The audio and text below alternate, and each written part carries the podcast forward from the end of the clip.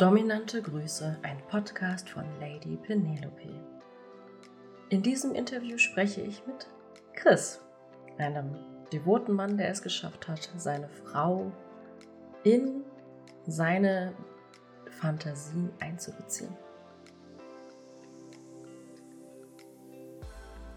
Dieses Interview haben wir gemeinsam aufgezeichnet und sprechen über die Erfahrungen von Chris mit meinem Coaching und wie Chris es geschafft hat, seine Frau davon zu überzeugen, dass sie gemeinsam seine und auch ihre Fantasie ausleben. Wir haben Chris Stimme ein bisschen verzerrt aus nachvollziehbaren Gründen. Ansonsten kennst du den Ablauf von dem Interview wahrscheinlich schon von anderen Interviews. Ich wünsche dir ganz viel Spaß beim Zuhören. Legen wir los. Vielleicht stellst du dich kurz vor. Wer bist du? Wo kommst du her? Ja, ich bin der Chris. Ich bin Anfang 40 aus dem Südwesten. Bin glücklich verheiratet. Ich würde mich als rationalen Menschen bezeichnen, aber auch sehr gesellig und vor allem humorvoll. Das kann ich unterstützen, ja. Das kann man so sagen. Wie lange bist du denn schon bei mir im Coaching? Wir haben etwa vor zehn Wochen angefangen, hatten aber Unterbrechungen dabei.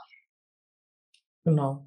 Wir müssen sechs, sieben Wochen dann effektiv sein. Ja.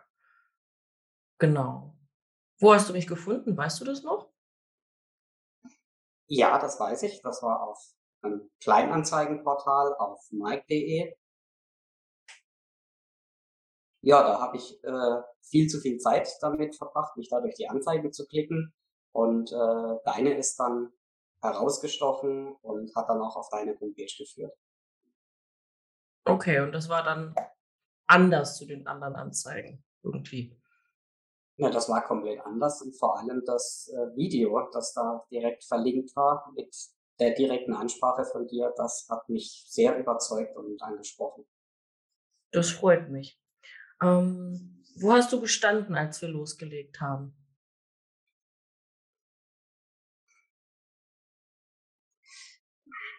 Ich würde sagen, ja, ich war in dieser Phase geprägt von, von Sehnsucht und ein bisschen Verzweiflung.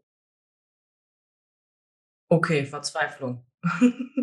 es, ist, es ist total faszinierend, wie viele Leute zu mir kommen und wirklich richtig verzweifelt sind, weil äh, meistens funktioniert irgendwas in der Beziehung nicht. Also entweder sie haben gar keinen Sex mehr oder der Sex ist halt irgendwie überhaupt nicht so, wie sie sich das vorstellen.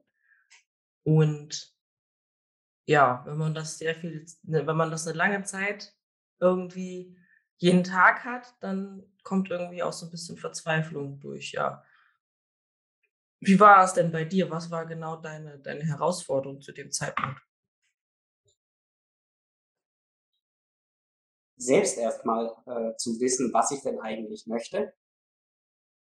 Weil ich natürlich sehr viele Gedanken, Ideen, Fantasien im Kopf hatte und im zweiten Schritt das Ganze dann auch ähm, ja, auf die Zunge zu bringen und darüber reden zu können. Da habe ich definitiv Hilfe gebraucht.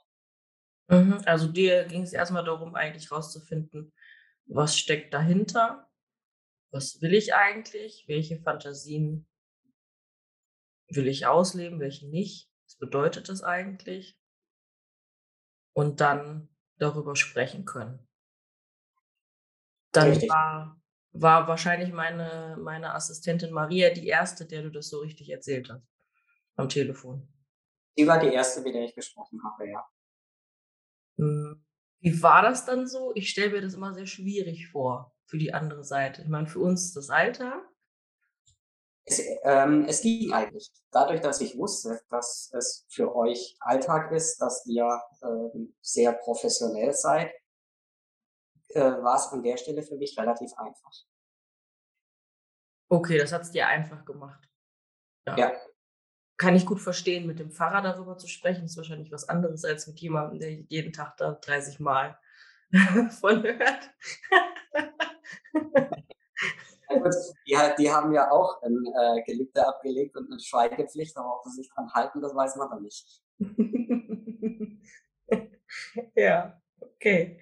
Was war denn dein Ziel, als du dann bei mir im, im Beratungsgespräch gesessen hast? Was war so das, was du dir gewünscht hast damals?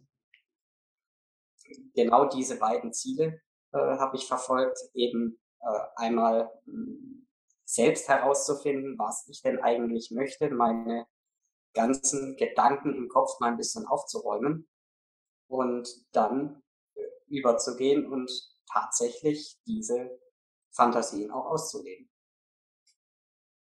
Mhm. Und darüber sprechen lernen. Und darüber sprechen lernen. Nur das bedingt das Ausleben. Ja, okay. Wie war das Beratungsgespräch damals für dich? Das war, das war sehr vertrauensvoll, vertrauenserweckend. Ähm, und ich hatte ein, ein, sehr gutes Bauchgefühl und wusste, dass ich bei dir an der richtigen Stelle bin. Ich hatte das Gefühl, du kannst mir hier wirklich helfen.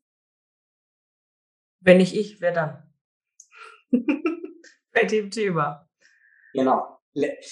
Le letzte Chance sozusagen. Ja.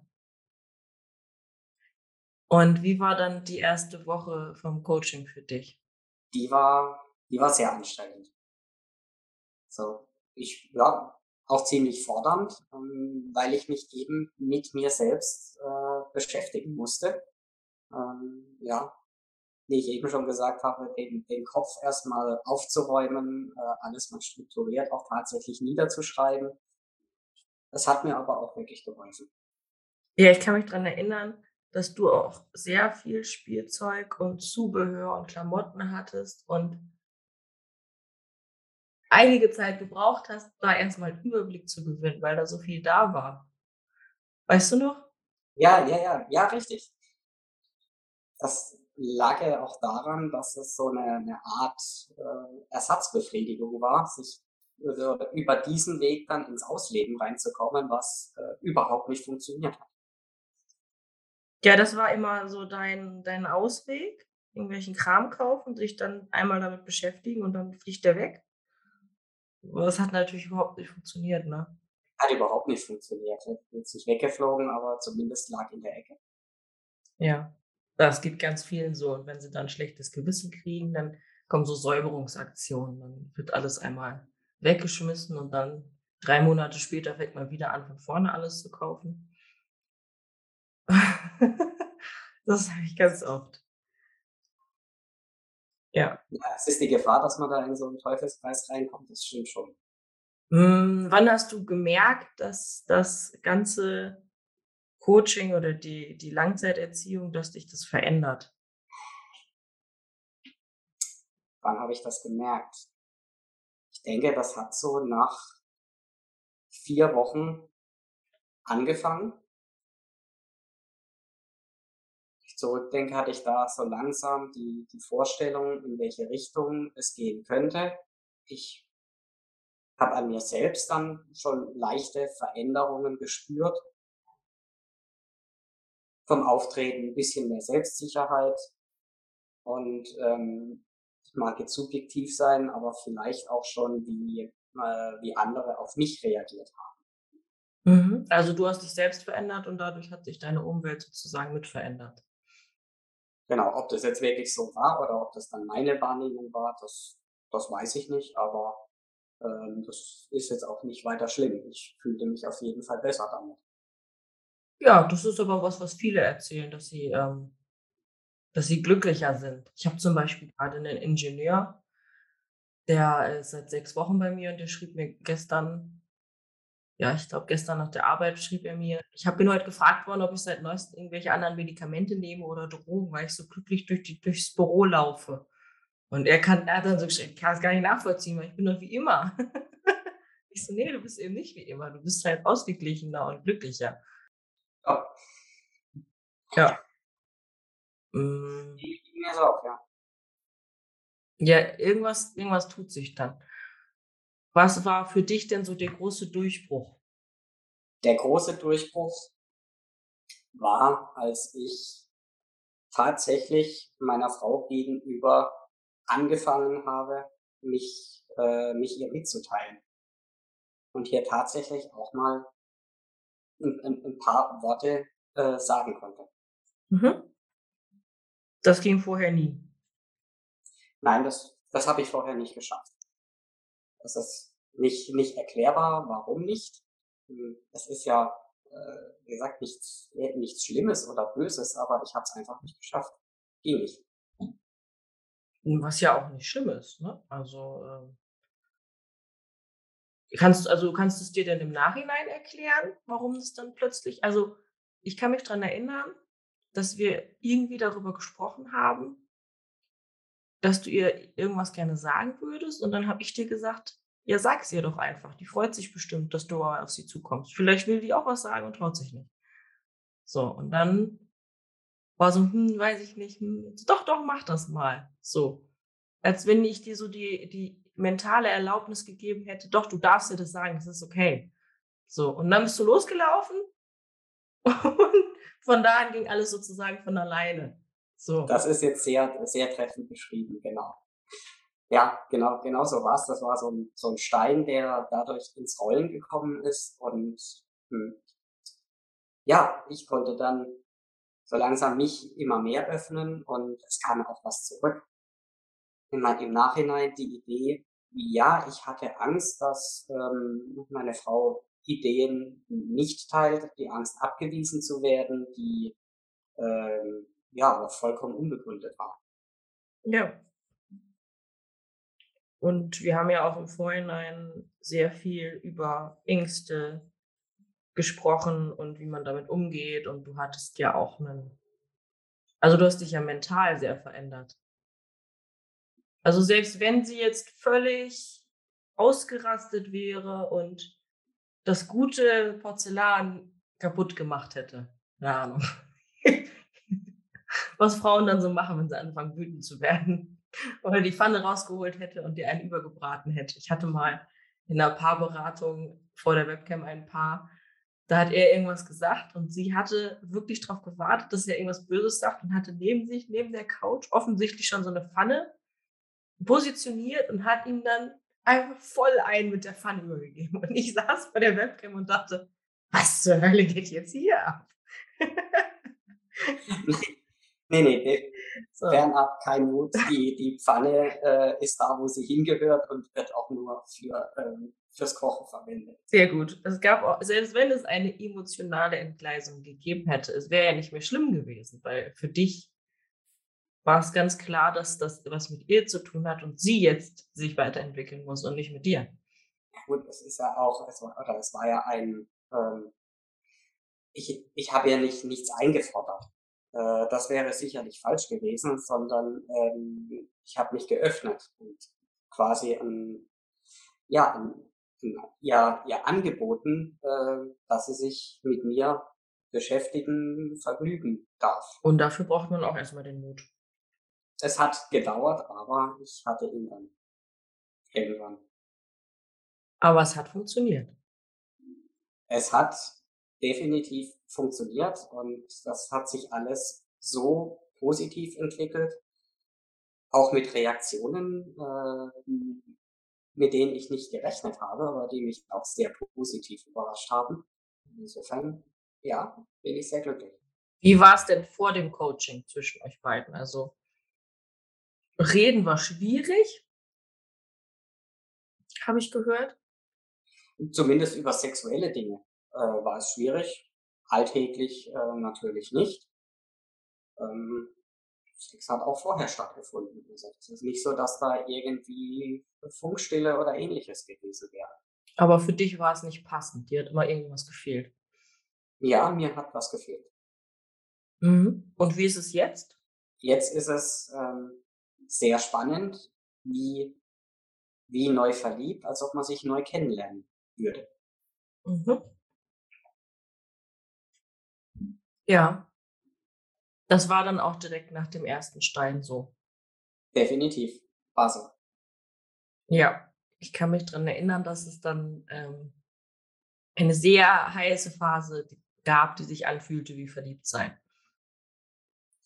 Oh ja. Und du da zwischendurch auch so ein bisschen überfordert warst. Oh Gott, ist das, bleibt das jetzt immer so? Das ist ganz schön viel. Nicht, dass wir zu viel auf einmal machen. ja, es war definitiv anstrengend, aber äh, gut, es war ja klar, dass das so nicht äh, über, über Jahre äh, laufen kann. Das werde ich dann wirklich nicht durchhalten. Aber äh, es war unglaublich geil und hormonell auf sehr hohem Niveau. Darum geht's ja auch nicht, ne? Also das Leben ist ein Rhythmus und soll Hoch- und Tiefphasen geben. Und ähm, der Trick ist, dass man weiß, wie man so eine Phase ins Rollen bringt. Das ist das Entscheidende. Und dass man einfach auch lernt, darüber zu sprechen. Wie ist das heute? Wenn ich dir jetzt sage, sprich mal mit ihr über XY, hast du dann Herzklopfen oder Angst davor? Oder ist das für dich wie, als wenn du mit ihr das Abendbrot besprechen würdest? Na, so eine Routine ist das noch nicht geworden, dass man selbstverständlich über alles reden kann. Also ein bisschen Herzklopfen ist da schon noch mit dabei. Aber die, äh, die Hürde oder die Barriere, äh, darüber zu sprechen, die ist, die ist nicht mehr da. Wie hat sie denn reagiert, als du sie das erste Mal angesprochen hast? Sie ist da voll richtig drauf eingegangen. Ähm, ja, es ging, wie gesagt, es ging eben drum, dass sie sich ähm, gern etwas mehr rausnehmen kann, dass ich für sie da sein möchte. Und sie hat sich dann auch genommen, was sie wollte. Also so wie ich so wie ich es eigentlich wollte. Und äh, sie hat auf jeden Fall sehr, sehr positiv und offen reagiert. Sie fand das wahrscheinlich sogar toll, dass du sie darauf angesprochen hast. Ja, ich hatte das Gefühl, dass sie äh, eigentlich nur darauf gewartet hat. Und sie ist ja dann auch mit Vorstellungen, Fantasien rausgerückt, die, die mich überrascht haben, die wir ausprobiert haben und die uns beiden richtig gut gefallen haben. Ja, eigentlich war es wie so, ein, wie so eine schlafende Prinzessin, die wachgeküsst worden werden wollte. Genau. Ja, es musste nur mal einer kommen und musste das machen. Es ist übrigens ganz oft so, dass die, dass die Männer extrem Angst davor haben, das jetzt anzusprechen und dann also wirklich panisch sind teilweise so und ähm, die Frauen sich dann auch fragen, was hat er? Irgendwie bist du komisch. und ähm, wenn man dann, wenn man dann das dann anspricht, Salamitechnik, das haben wir ja auch so gemacht, erstmal Stückchen für Stückchen für Stückchen. Wir wussten ja, worum es bei dir geht. Schritt für Schritt für Schritt, dass man nicht überfordert. Dann ist auch meistens eher eine Neugier da. Ja, das ist auch ganz wichtig, eben nicht zu überfordern und gleich mit allem, äh, was man so im, im Gehirn hat, äh, plötzlich rausplatzt und einen überfrachtet. Das kann dann eher nach hinten losgehen. Mhm. Die Situation hatten wir ja auch. Die Situation hatten wir auch, wobei das äh, ja eher falsch verstanden war, ähm, dass sie ähm, was ich als Angebot gemeint hatte, wie so eine, ich sage jetzt mal eine, Spielzeugkiste, aus der sie sich wie ein kleines Kind bedienen darf, ähm, dass die dass sie das eher so als Erwartungshaltung interpretiert und sagen, okay, das ist jetzt eine Liste, die muss ich abarbeiten, zuerst muss ich das machen, dann dies machen und dann jenes machen. Und so war das ja überhaupt nicht gemeint und allein dadurch, dass wir äh, überhaupt geschafft haben, ins, ins Gespräch zu kommen, konnte ich das dann auch klarstellen und das hat sich dann auch alles wieder beruhigt. Ja. Mm. Das, was da passiert ist, ist das, was oft passiert, besonders wenn man das alleine versucht, dass man etwas sagt und das Gegenüber interpretiert das ganz anders, als man es gesagt hat. Das hat was damit zu tun, dass das Gegenüber überhaupt nicht diese Welt kennt. So, das ist jetzt wie, ich erkläre das immer an so, so einem Mittelalter ähm, der kommt in unsere Zeit. Du nimmst den auf, stellst ihm so ein Glas Cola hin, weil du es gut meinst mit ihm. Und der guckt sich dieses Gebräu an. Das ist schwarz, das riecht komisch, das blubbert das hat er noch nie in seinem Leben zuvor gesehen und du erwartest jetzt von, von ihm, dass er das trinkt. So, wird er wahrscheinlich nicht machen, weil der denkt, das ist irgendein Hexentrank, wie Pest, keine Ahnung. Äh, wird ihn umbringen. So ähnlich ist es, wenn man das der Frau erzählt, die hat noch nie vorher was davon gehört. Die hat vielleicht mal gehört in irgendeiner komischen Doku, oh Gott, oh Gott, die laufen alle mit irgendwelchen Masken rum und dann wollen die mit Code spielen oder sich als Frau verkleiden oder dann wird, soll ich ihn auspeitschen. Also die haben ganz andere Bilder im Kopf, die eigentlich nur auf Vorurteilen basieren, weil das ist überhaupt nicht das, was die meisten devoten Männer wollen. Und dann versteht man irgendwas falsch, ist überfordert, dann gibt es so eine emotionale Entgleisung. Also es wird laut, die fängt an zu weinen, sie zieht sich zurück und so weiter und so fort. Erstmal für sich sein. Und als Mann steht man da, äh, was hat sie denn jetzt? So, wenn man dann nicht in der Lage ist zu sagen, äh, was ist passiert, man kann nicht darüber kommunizieren, ist das natürlich jetzt doof. Also wenn man dem Mittelalter Zeitreisen nicht erklären kann, pass auf, das ist Cola, das ist ein ganz tolles Getränk, das schmeckt so und so. Ist natürlich schwierig, einem anderen Menschen zu erklären, wie Cola schmeckt. Und genauso ähnlich ist das für sexuelle Sachen auch. Deswegen muss man genau wissen, worauf stehe ich und was steht dahinter. Ich wünsche mir von dir, dass du dir nimmst, was ich möchte. Ich äh, möchte, dass du mich nicht fragst, ob das okay ist. Ich möchte das und das und das, damit man das einfacher erklären kann. So. Und wenn man das hinkriegt, diese Transferleistung und das auffangen kann, das ist übrigens ganz normal, dass das irgendwann mal passiert. Dafür braucht man dann auch jemanden, der im Hintergrund steht und sagt, okay, mach mal das und das, dies und das. Mach dir keine Sorgen. Da muss man auch ein eigenes Standing für haben, weil wenn man nicht das Selbstvertrauen dazu hat und den Glauben an sich selbst und an die Partnerin, dann äh, kann man in so ein tiefes Loch fallen in so einer Situation. Ne? Bei dir war ja direkt so, ja, ja, ist nicht so schlimm, morgen hat die sich wieder beruhigt. Das ist, ist jetzt nicht so ein Drama. Ich weiß ja, was ich machen muss. Äh, du bist ja da. Wenn ich Fragen habe, dann frage ich dich. Wir lassen jetzt erstmal in Ruhe und morgen sieht die Welt anders aus. So, aber vor dem Coaching, wenn du das alleine versucht hättest, wärst du wahrscheinlich so gewesen, oh Gott, oh Gott. Ja, wahrscheinlich wäre dann die Angst wieder da gewesen, nur jetzt noch mehr kaputt zu machen oder in diese, in diese Welle reinzureiten. Ähm, ich denke, es ist ganz wichtig, hier wirklich aus einer, aus einer Ich-Perspektive zu reden ähm, und zu sagen, ja, wie du es eben gemeint hast, ich wünsche und ähm, ich bin der Meinung, dass also auf jeden Fall, ja, wie gesagt, es eben von, von sich aus öffnen zu formulieren und nicht als, als fordernde Erwartungshaltung ähm, zu formulieren. Und ich glaube auch diese, diese Vorurteile, das ist ein ganz großes Problem unserer Gesellschaft und unserer Medien, auch die Filmindustrie. Ähm, hier wird, hier wird ein Bild vermittelt, ähm, wie Sexualität sein muss. Hier wird vielleicht auch die äh, BDSM-Welt stigmatisiert. Auf ja, einen bekannten Roman oder Dreiteiler gibt es ja, der ähm, mit der Realität sehr wenig zu tun hat. Und ähm, ja, das führt dann dazu, dass ähm, Frauen, Menschen in, in so eine Panikecke äh, geraten und sagen, oh Gott, oh Gott, oh Gott, was ist denn hier los? Das will ich doch gar nicht. Das ist so ein Problem. Aber das Schöne daran ist, wenn man das geschafft hat und einmal über diesen Graben gesprungen ist mit dem Partner und der Partner hat das verstanden und man hat auch diese kleinen Tiefphasen gemeistert, dann ist man sich viel näher als vorher. Auf jeden Fall. Sowas, sowas festigt eine Beziehung. Extrem. Also das kann eine Beziehung von eigentlich müssen wir uns trennen, wir wissen nicht mehr weiter zu, okay, wir sind uns wieder ganz nah und am Anfang führen. Also es, es ist, ähm, es hört sich immer so blöd an, wenn man als Paartherapeut da sitzt und äh, beide sind am Heulen und, und er sagt, ja, ich bin fremdgegangen, ich konnte es nicht mehr alleine mit mir ausmachen. Und sie sitzt da und sagt, ich weiß gar nicht, was hier los ist. Perverse Sau, ist mir fremdgegangen, wie kann er nur? Und ähm, ich sitze dann da immer und frage, ja, wie habt ihr das hingekriegt? Wie habt ihr das geschafft, dass das so weit kommen konnte? Und dann sind die, äh, die Frau ist erstmal so, ich habe gar nichts gemacht, ich bin überhaupt nicht schuld, was natürlich nicht stimmt. Sie hat auch was gemacht.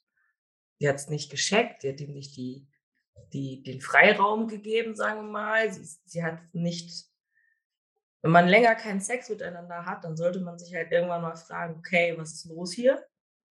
Und er hat es auch versaut und hat nicht die Eier gehabt, zu ihr zu gehen und zu sagen, ey, ich habe das und das Problem, sondern er ist fremdgegangen. So. Im Grunde genommen ist die Beziehung am Arsch. Also die ist vorbei. So, die Frage ist jetzt, ob man dadurch neu anfangen kann. Wenn man das dann hinkriegt, dann ist es eine ganz, ist es ein ganz neues Level. Jetzt war es bei dir so, du bist ja nie fremdgegangen oder so, du hast es immer mit dir alleine ausgemacht. Ja, was ja auch eine große Herausforderung ist. Ne? Durchaus. Und ich bin ja auch an den Punkt gekommen, äh, ich sage, es hm, ja, kann eigentlich so nicht mehr weitergehen oder ich möchte nicht, dass es so weitergeht. Ähm, ich möchte ein erfülltes, ein erfülltes Leben haben. Ja, und das hat sich jetzt definitiv verändert. Also das ist, diese Verzweiflung ist weg. Absolut, die ist weg. Das ist schön, das, das freut mich natürlich.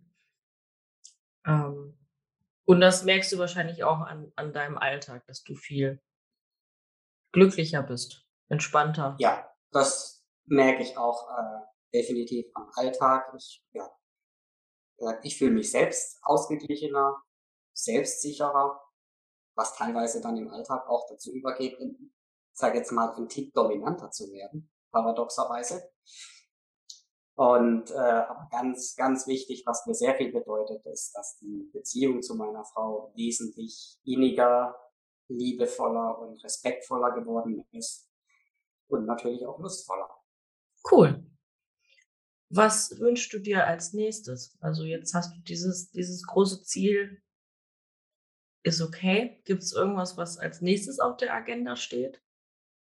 Ich habe keine Agenda oder irgendeinen Meilensteinplan für mich festgelegt, sondern ich wünsche mir, ähm, dass diese Reise genauso weitergeht, wie sie jetzt begonnen hat, dass wir weiter über alles reden können. Ich bin mir bewusst, es wird auch irgendwann mal wieder ein Tief kommen, oder es wird mal wieder schief gehen. Ähm, aber dass wir da auch wieder rauskommen und ja, einfach offen die Dinge ausprobieren, die uns, die uns beiden Spaß macht und dadurch ein, ja, wie ich schon gesagt habe, beide ein erfülltes Leben haben. Mhm. Es ist auch total faszinierend, wie dich das mental verändert hat. Also, wenn ich dich im Beratungsgespräch gefragt hätte, okay, was ist denn, wenn was schief geht, dann wäre es wahrscheinlich ganz schlimm gewesen, weißt du noch? Klar, da wäre da wäre große Panik da gewesen. Gott, aus diesem Loch komme ich nie wieder raus. Ja, genau. Und jetzt, oh Scheiße, jetzt mache ich mir die Beziehung kaputt. Und dann könnte sie vielleicht gehen oder sie ist enttäuscht von mir oder könnten andere schlimme Dinge passieren. Ja, eher, ja, eher das Thema Enttäuschung. Das wäre für mich ganz schön gewesen. Ja, und jetzt ist so, okay, wenn es Tiefpunkte gibt, dann kriegen wir das schon hin. Und es ist dann halt so, aber das ist auch nicht schlimm. Also es ist so eine 180-Grad-Wendung, weißt du? Ja, richtig.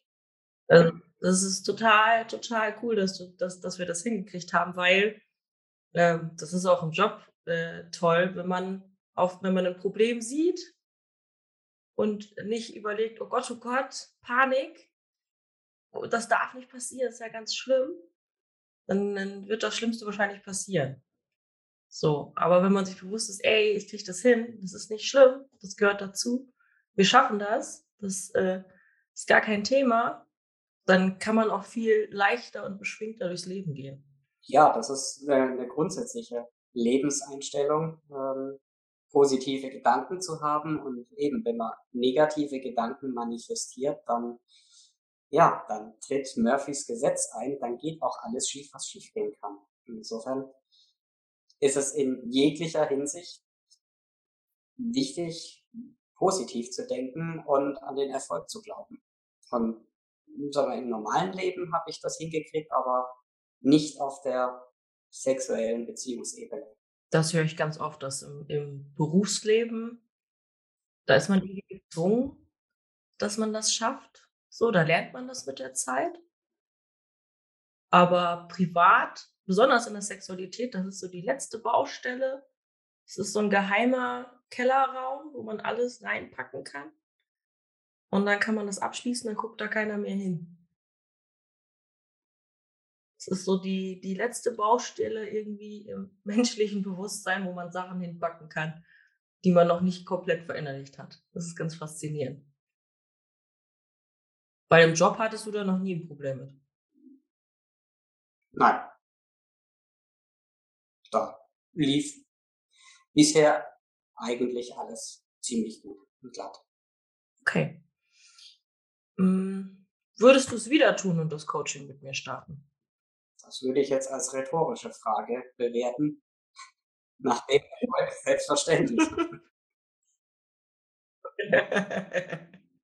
Was würdest du denn anderen Männern in deiner Situation raten? Also in der Situation vor?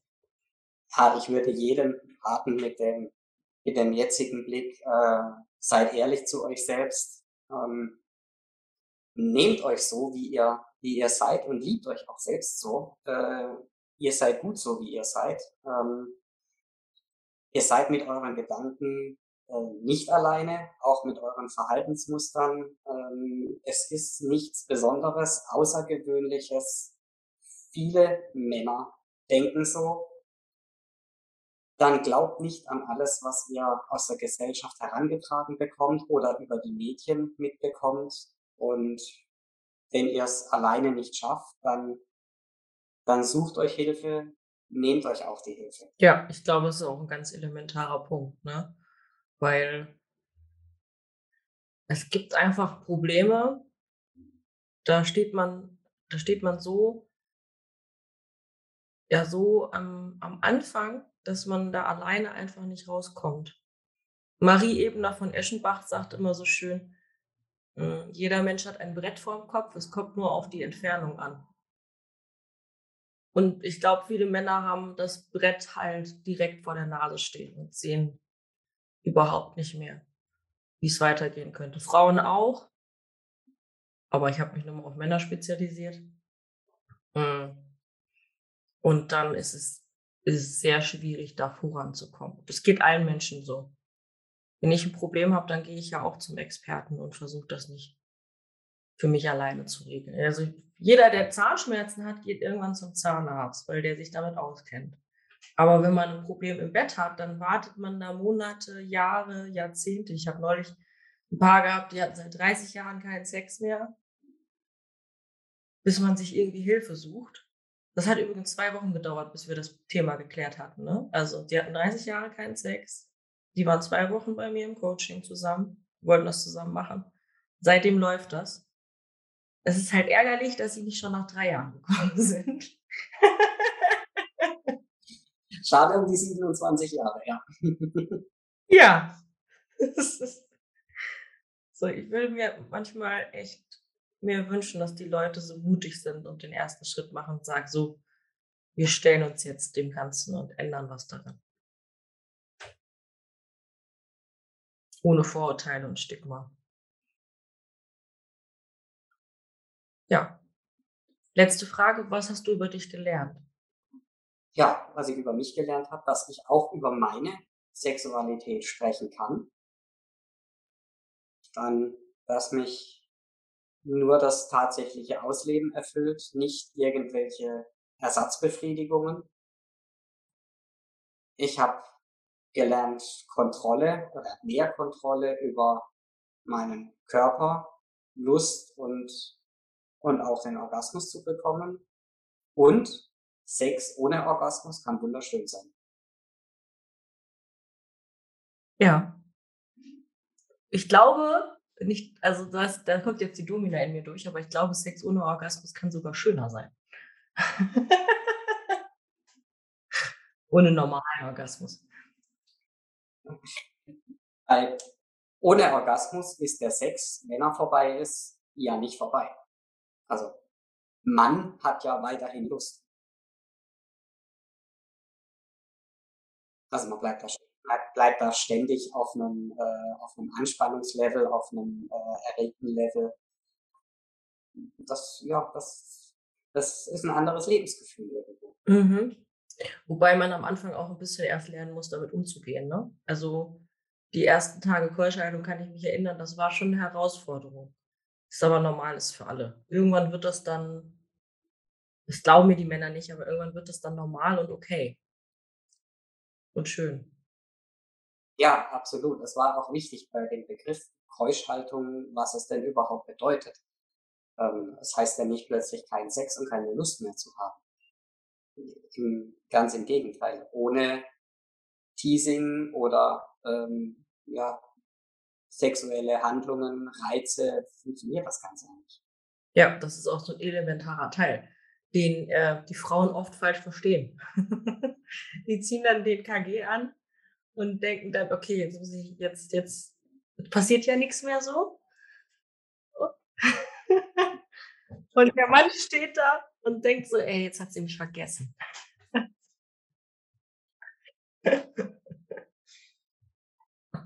Musstest du ihr das erklären? Nee, das hat sie von alleine rausgefunden, oder? Ähm, doch, da muss ich schon ein bisschen, äh, ein bisschen erklären und äh, auch ja, erläutern, was es denn für mich bedeutet. Ja, genau. Da war auch, ähm, bei vielen Paaren ist der Konflikt, der Mann möchte keusch gehalten werden, weil dann ist die Erregung, wie du sagst, ja dauerhaft hoch. Erregung heißt übrigens nicht gleich Erektion, das heißt, du läufst nicht die ganze Zeit im Ständer rum, sondern es ist eher eine mentale Erregung, die als viel schöner wahrgenommen wird. Die meisten Männer denken, erregt bin ich nur, wenn ich einen Ständer habe. Das stimmt nicht. Und äh, die Frauen haben das ja auch mal so gelernt im Biologieunterricht. Woher sollen sie das sonst wissen? Und ähm, die Frauen stehen dann ganz oft nicht, ich hatte doch jetzt meine vier Orgasmen und bin total happy, und er nicht und ich muss mich doch jetzt irgendwie revanchieren. Und denken so, weil sie ja nichts anderes gelernt haben der Orgasmus in unserer Gesellschaft ja so in den Mittelpunkt gestellt wird. Also manchmal habe ich das Gefühl, wenn ich mir so eine Cosmopolitan durchblättere, dass der, Or also es geht nicht um Sex, es geht ja nur um den Orgasmus. Wenn wir das vorher unter überspringen könnten und auf den Knopf drücken können, laut diesen Zeitschriften würden wir dann nur den Orgasmus haben. es geht die ganze Zeit um diesen Orgasmus. Ja, gut, wie lange geht ein Orgasmus? Ähm, weiß ich nicht. Drei Sekunden, fünf Sekunden? Zwischen 1,5 und 3. Wenn du die richtigen Methoden kennst, fünf bis sieben Sekunden. Wenn du bestimmte Muskeln anspannen kannst, wenn du Punkt drücken kannst. Wenn es ein multipler Orgasmus ist, ist es sehr schwer auseinanderzuhalten, weil dann kommt ja der Orgasmus, die Welle und dadurch, dass du direkt den nächsten hast, ist das ja wie so ein Tsunami. Das heißt, eine Welle rollt sich in die nächste Welle, in die nächste Welle und es wird immer größer und irgendwann überkommt es dich dann. So, und dann ist es länger. Aber klar, ähm, du kannst Keuschhaltung Tage, Wochen genießen und einen Orgasmus fünf Sekunden, wenn es gut läuft. Eben diese multiplen Orgasmen, die sind ja schon High Level, da muss man schon deutlich für trainieren man kann Sexualität nicht auf drei Sekunden begrenzen. Dafür ist es zu schade und dafür ist es auch, ist der Weg dorthin viel zu schön. Ja, aber dadurch, dass wir von unserer Gesellschaft so auf diesen, auf diese drei Sekunden reduziert werden, ist zumindest mein Eindruck, ist bei Frauen ja auch so. Wenn zu mir eine Frau ins Coaching kommt, ins Gespräch, dann ist das erste nicht, dass sie sagt, ihr tut irgendwas weh oder sie hat ein Problem, sondern ich kriege keinen Orgasmus. Und damit bin ich irgendwie falsch ich bin nicht richtig. Überall wird von diesem weiblichen Orgasmus gesprochen. Ich kriege das nicht hin. Da ist die Verzweiflung ja auch groß. So, ich bin zu blöd dafür. Ich weiß nicht, was ich falsch mache. Mein Mann ist auch blöd. Der kriegt das nicht hin. Ich bin frustriert. Ah. Wo ich dann frage, aber bist du denn mit dem restlichen Sex zufrieden? Ja, ja, das ist schön, aber das mit dem Orgasmus klappt nicht. ich kann verstehen, dass die Frauen da frustriert sind. Mir ging das hier früher auch so. Ähm, und ich hätte nie diesen ganzen Weg gemacht, wenn ich sofort einen Orgasmus gehabt hätte. Von daher bin ich da dankbar für. Und das muss man den Frauen dann auch erklären. Ne? Dass man sagt, ey, du hattest deine fünf Orgasmen, das ist toll, dass wir das hingekriegt haben. Aber ich muss jetzt keinen Orgasmus haben, weil ich diese Erregung viel lieber auskosten möchte. Genau, das ist die Botschaft, die man da tatsächlich vermitteln muss, ja, du darfst eine Lust haben, aber ähm, oder du darfst etwas annehmen, musst aber jetzt nicht unbedingt sofort was zurückgeben. Ja, und das fällt, das fällt vielen Frauen unheimlich schwer. Deiner fiel das auch schwer. Ja, glaube ich, fällt dir teilweise immer noch. Aber ähm, man kann es immer wieder äh, sagen, es ist überhaupt kein Problem. Das ist sogar eigentlich das größere Geschenk, weil dadurch ähm, ist ja auch ein Teil deiner Fantasien, die du auslebst, ne? dass sie halt die Kontrolle darüber hat. Genau. Ja, und wenn Frauen das einmal gescheckt haben, oh, ah, wenn ich den jetzt nicht kommen lasse, dann ist der ja genauso geil wie vorher. Und dann verändert sich auch das Verhalten. Das kannst du bestimmt bestätigen. Wenn eine Frau nach Hause kommt und sagt, das Bad ist nicht geputzt und du bist hochgradig geil und sie sagt, putz das Bad, dann kannst du vielleicht heute Abend die Chance auf einen Orgasmus haben. Dann ist das Bad in 30 Sekunden geputzt. So schnell hat ein Mann noch nie vorher das Bad geputzt. Ich weiß, weiß wovon ich rede. ja, absolut. Kennst du? Hat sie das auch schon gemacht? Nee, nee, äh, Bad habe ich bisher noch freiwillig geputzt, aber ähm, also soweit kam es jetzt noch nicht, dass ich das dann mit äh, Aufgaben verknüpft bekommen habe. Aber auf jeden Fall äh, Reize, ständige Reize, ja. Das hat sie, das hat sie auch gescheckt, dass, dass dich das, äh, dass dich das antörnt und dann macht ihr das auch Spaß, dieses Spiel damit. Unglaublich. Das macht mir unglaublich viel, viel Spaß, dieses, dieses Spiel mit der Lust. Ja. Weil das ist so ein Prozess. Also, ähm, ich habe dir irgendwann mal gesagt, geh mal zu ihr und erklär ihr, dass sie nicht, sich nicht revanchieren muss. Ne? Weil das für dich viel mehr ist. Dann hat sie dann ein bisschen drüber nachdenken können. Aber ich habe ihr zum Beispiel nicht gesagt, dass sie dich damit auch so reizen kann, dass du ihr den ganzen Haushalt abnimmst. Erstens, weil ich weiß, dass man das auch als Waffe einsetzen kann. Das kann sehr böse werden. Das ist eine sehr böse Information im Podcast, aber gut. Und zweitens, weil ich glaube, dass es viel effektiver ist, wenn sie selber anfängt, das rauszufinden. Wenn sie anfängt zu spielen, das ist ja auch das, was passiert.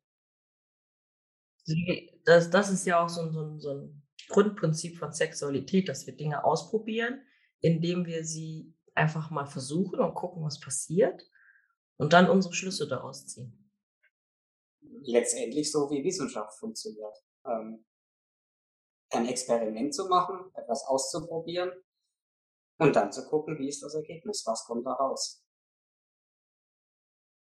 Genau, weil das kommt auch aus unserer Kindheit.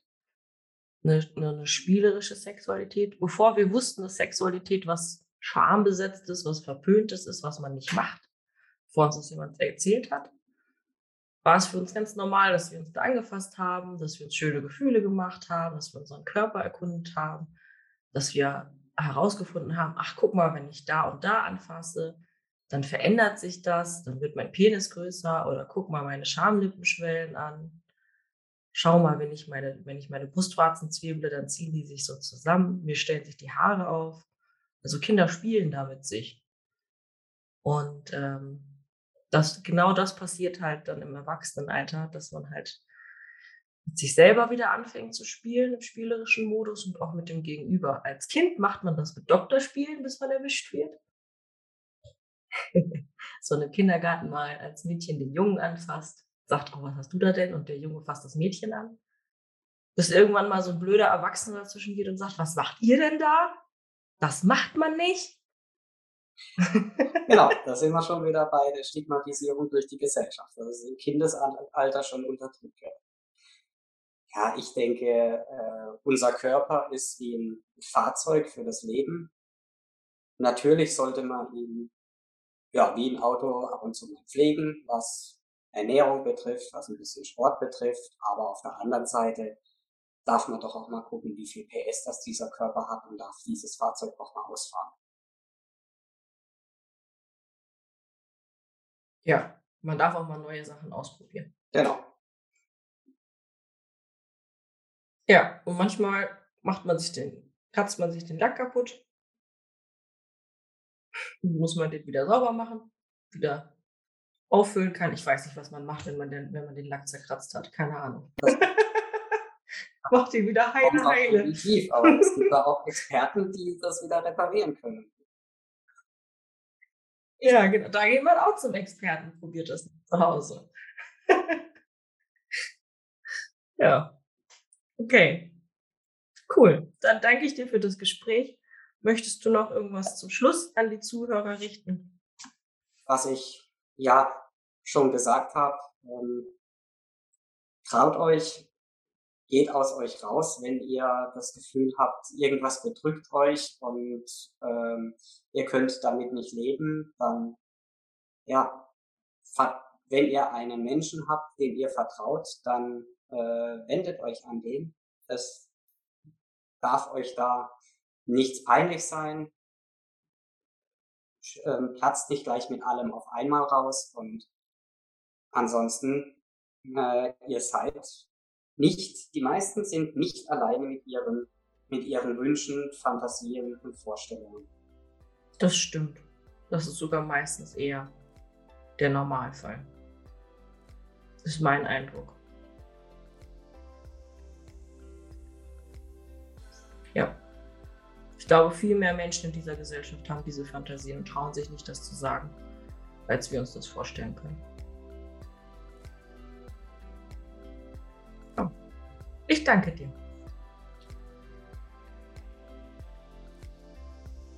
Das war das Interview mit Chris. Ich hoffe, du hast ein bisschen was dabei gelernt. Ich habe so ein paar Geheimtipps rausgehauen, sozusagen aus Versehen. Wenn du es auch schaffen möchtest, deine Frau mit in deine Fantasien einzubeziehen, dann bewirb dich doch gerne unter www.lady-penelope.com. Vielen Dank fürs Zuhören. Ich wünsche dir einen wunderschönen Tag. Dominante Grüße, Lady Penelope.